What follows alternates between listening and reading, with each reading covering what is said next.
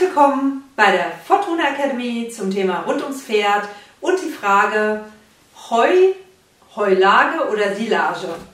Hier möchte ich nur ganz kurz darauf eingehen. Äh, der Darm des Pferdes und äh, ist nur auf Heu ausgelegt.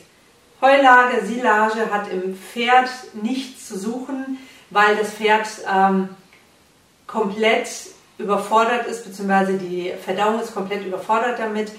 Heulage und Silage kann in eine Kuh oder in Wiederkäuer ähm, gefüttert werden, aber nicht in ein Pferd.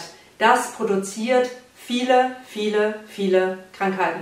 Von Stoffwechselkrankheiten, die entstehen, äh, Hufrehe und so weiter. Also das äh, ist alles ein Vergiftungsprozess, der dann im Pferd stattfindet. Deswegen bitte ich euch, nur qualitativ gutes, trockenes Heu zu füttern, keine Heulage und keine Silage.